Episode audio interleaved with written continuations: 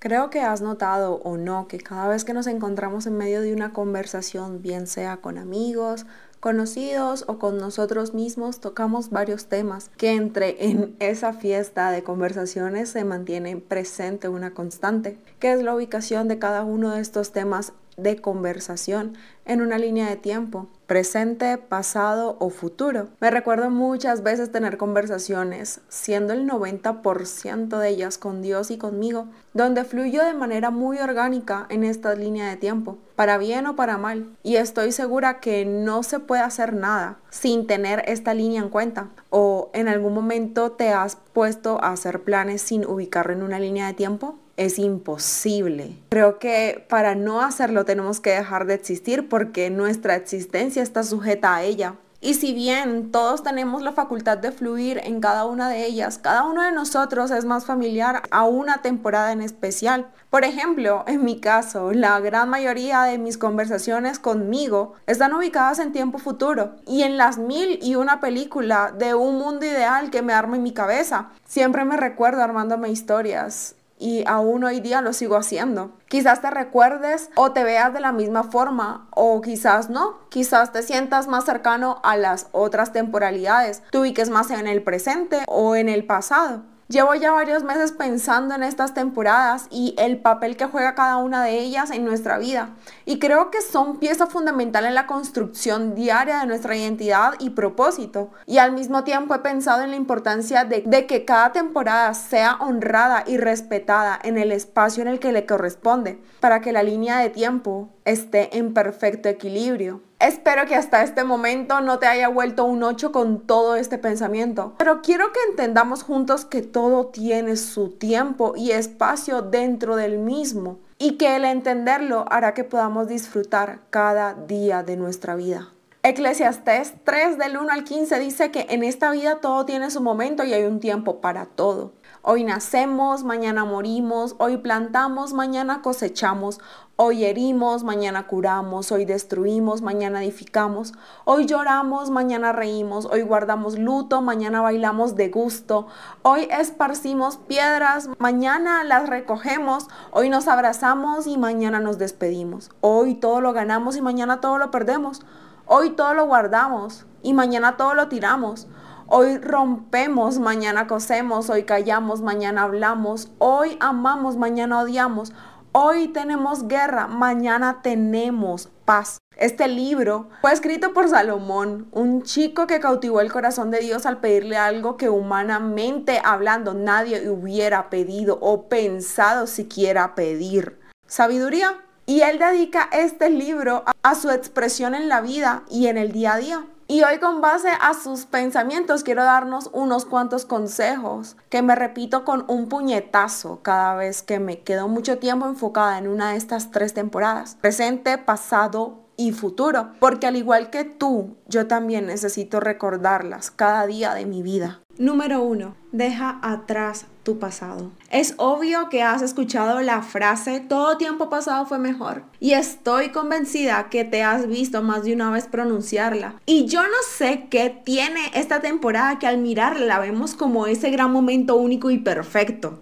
Bueno, sí sé, tiene toda nuestra atención en solo un pequeño fragmento de todo el cuento. Y es solo mi atención en ese pequeño fragmento lo que me hace pensar que sí, que sí es cierto que todo pasado fue mejor y la realidad no es esa. En esta vida todo tiene su momento y un tiempo para todo y el pasado hace y no hace parte de eso. Salomón desarrolla su pensamiento en dos tiempos, presente y futuro. Y aunque el pasado hace parte del tiempo, es algo que no hay que dedicarle tanto tiempo porque por más que queramos, no puede ser transformado o renovado. El diccionario define esta palabra como algo que está estropeado o en mal estado, algo que ha perdido su frescura o que no llegó a madurar debido al paso del tiempo. Y está bien que hayamos tenido buenos tiempos, que hayamos vivido experiencias increíbles que nos permitieron construir este presente, pero la constante mirada al pasado no te lleva a ningún lado, no te alimenta, no te reta ni te alienta. El pasado te mantiene estancado. Y no solo eso, te va desgastando porque necesita de ti para mantenerse vivo. Y lo triste es que la energía que le vas dando a diario no va a ser suficiente para poder sacarle de donde está, del pasado. Y al final nos termina arrastrando. Muchas veces nos perdemos la oportunidad de seguir avanzando, de seguir soñando por mantener nuestra mirada y atención ahí y quiero que sepas algo. A nadie le interesa el pasado. A Dios no le interesa el pasado, ni siquiera el mismo pasado. Por eso se quedó atrás. Dios en Isaías 43 del 18 al 19 dice, no recuerden más las cosas del pasado. Yo voy a hacer algo nuevo. Ya he empezado a hacerlo. Estoy abriendo un camino en el desierto y haré brotar ríos en la tierra seca.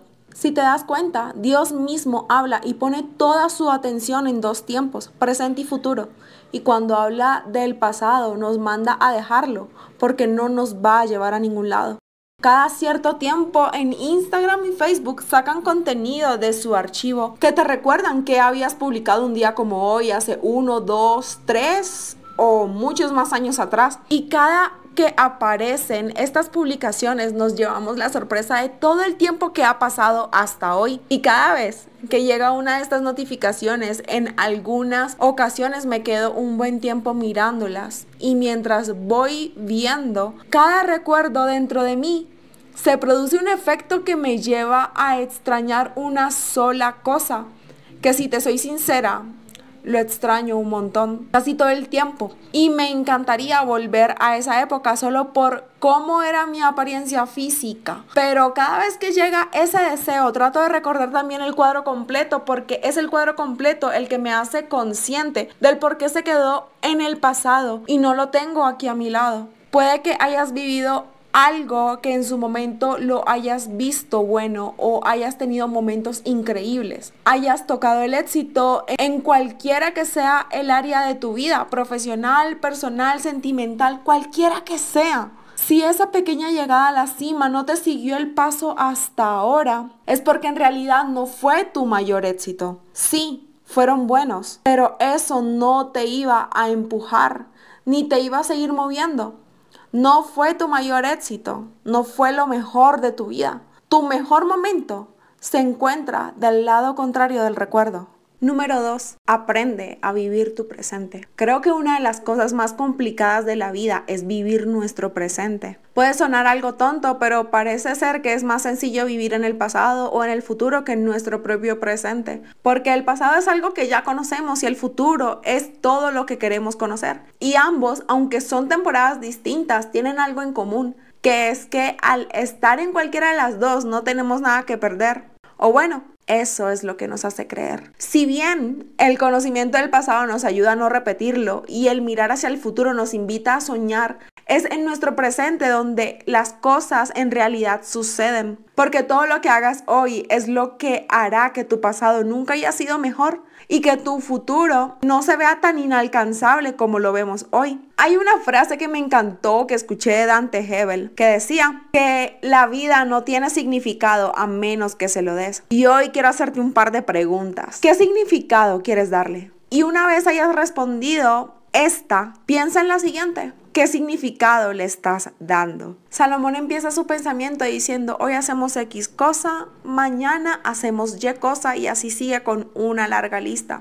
E inicia su pensamiento en este orden, quizá haciendo conciencia de qué es lo que nos corresponde a diario para poder avanzar, que es vivir nuestro presente. Todo lo que hacemos o dejamos de hacer en este preciso instante es lo que en realidad define el rumbo de nuestra vida. Si quieres crecer, tienes que nacer. Si quieres cosechar, tienes que primero plantar. No funciona al Parece tonto, pero es algo que se nos olvida a diario, así que vale la pena recordarlo. Desde que tenía 15 años soñé con ser una gran predicadora. Recuerdo que veía mucho a Dante Gebel, a Lucas Leis, a Cash Luna y al pastor que salvó mi vida y a quien considero mi amigo, Fabián Cayón. Y siempre que los veía me decía, quiero ser como ellos. Algo que tenía presente siempre en mi corazón, antes de ser publicista o de querer a distenta, era que quería ser pastor de jóvenes. Para mí, ese era el sueño y aún lo sigue siendo. Y no fue sino hasta en mi primera terminación de contrato que empecé a trabajar por ese sueño. Empecé a plantar y al principio no sabía cómo hacerlo, pero empecé. Memorizaba versículos, meditaba, hablaba de ellos, daba consejos y mientras lo iba haciendo me iba conociendo e iba encontrando el sentido y construyendo el camino hacia mi destino. Y aún hoy día sigo construyendo y plantando. Y no sé qué tan cerca estoy de llegar a ser lo que quiero ser. Solo sé que hoy estoy más lejos de donde empecé y no me afana saber cuánto me hace falta porque es este preciso instante el que es verdaderamente importante. Quizá estás soñando con algo increíble, formar una gran empresa, viajar o volver a comenzar cualquier cosa. Mi consejo, Isaías 43, 18 al 19. Deja atrás tu pasado y concéntrate en alinear tu presente con lo que estás soñando porque es lo que haces en tu presente, es lo que te desliga de tu pasado y te acerca o te aleja jamás a tu futuro. Toda acción realizada en esta temporada afectará siempre las dos temporadas que la rodean. Así que aprende desde ya a ser pleno con el día que tienes hoy. Y número 3, no pierdas de vista tu futuro. En el consejo anterior nos hice dos preguntas sobre el pensamiento de Dante acerca de la vida que quiero arrastrar acá qué significado quieres darle y qué significado le estás dando, recordándonos que todo lo que hacemos hoy afectará para bien o para mal el mañana. Como decía Salomón en sus pensamientos, hoy damos un paso y mañana damos el otro. Y quiero compartir contigo una pequeña historia que se encuentra en Mateo 25 del 1 al 13 que dice que en el reino de Dios pasará lo mismo que sucedió en una boda. Cuando ya era de noche, 10 muchachas tomaron sus lámparas de aceite y salieron a recibir al novio. Cinco de ellas eran descuidadas y las otras cinco responsables. Las cinco descuidadas no llevaron suficiente aceite, pero las cinco responsables llevaron aceite para llenar sus lámparas de nuevo. Como el novio tardó mucho en llegar, a las diez muchachas les dio sueño y se durmieron. Como a la medianoche se oyeron gritos, ya viene el novio, salgan a recibirlo. Las muchachas se levantaron y comenzaron a preparar sus lámparas. Entonces las cinco muchachas descuidadas dijeron a las responsables, compartan con nosotras el aceite que ustedes traen porque nuestras lámparas se están apagando. Las cinco responsables contestaron, no tenemos bastante aceite para darles también a ustedes. Es mejor que vayan a comprarlo. Mientras las cinco muchachas descuidadas fueron a comprar el aceite, llegó el novio y entonces las cinco muchachas responsables entraron con él a la fiesta de bodas y la puerta se cerró. Cuando las cinco descuidadas volvieron, encontraron todo cerrado y gritaron, Señor, Señor, ábranos la puerta. Pero el novio les contestó, no sé quiénes son ustedes no las conozco. Algo que diferencia el pasado del futuro es que el futuro no tiene memoria y que si quiero estar presente en esta parte de la historia debo trabajar desde ahora. Siempre me repito lo importante de disfrutar mi presente y todo lo que vivo en él porque el día de mañana volverá a ser mi presente y disfrutar no es solo estar feliz y conforme con lo que tienes ahora, sino también hacer todo lo que te corresponde ahora para que cuando ese futuro llegue te reconozca. Puede sonar bastante crudo, pero el futuro no te necesita. Contigo o sin ti, el futuro sigue siendo futuro. Y si tú no haces tu parte, alguien más sí lo hará. Cada uno de nosotros nace con un sueño en su corazón, con un propósito que puede ser revelado desde muy temprano o mientras vas avanzando. Pero el sueño en sí mismo no garantiza que sea cumplido. Es lo que haces a diario lo que sí te lo garantiza.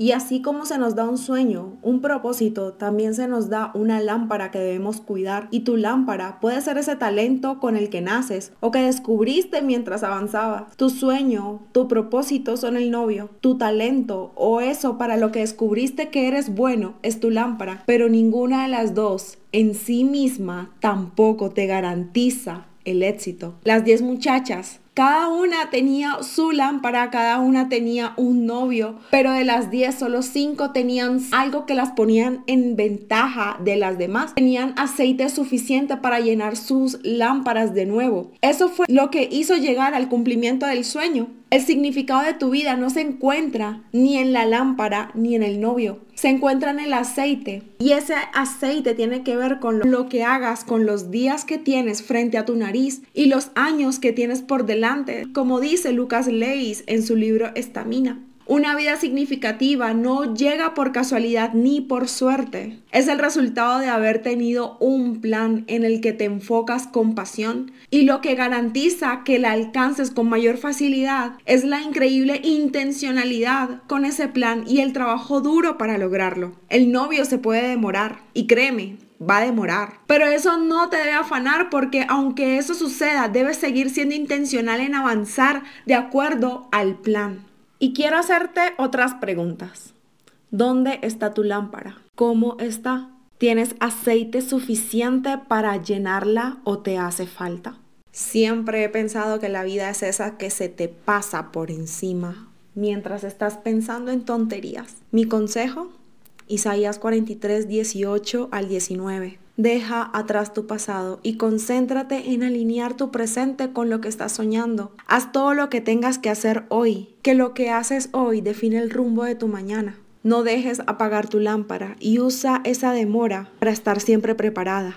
Si llegaste al final de este podcast, te agradezco un montón. Me hace muy feliz que me hayas acompañado hasta aquí. Espero que sea de gran aliento y de gran motivación para que sigas caminando conforme a tu propósito, al propósito que Dios puso en tu corazón. No olvides compartir esto con tus amigos y escucharlo una y otra y otra y otra vez. Te mando un beso, un abrazo y nos vemos pronto.